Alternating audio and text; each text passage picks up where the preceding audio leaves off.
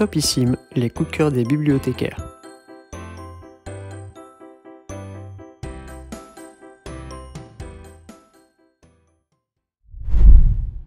Un soir, pour endormir sa fille Lisa, Nina Simone lui raconte l'histoire de sa vie. Elle parle de son premier concert. Petite fille, elle refuse de jouer quand ses parents sont priés d'aller s'asseoir au fond de la salle. C'était un monde où nous n'étions que des demi-hommes sur un immense clavier d'ivoire.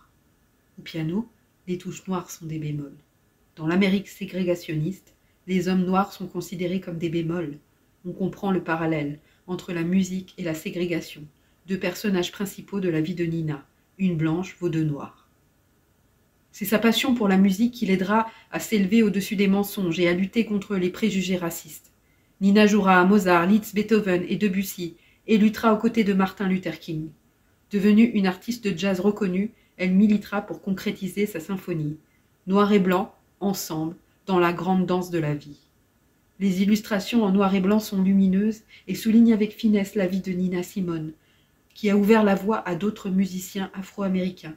L'album se termine par une lueur d'espoir, une invitation à la transmission et à la vigilance. Topissime, les coups de cœur des bibliothécaires.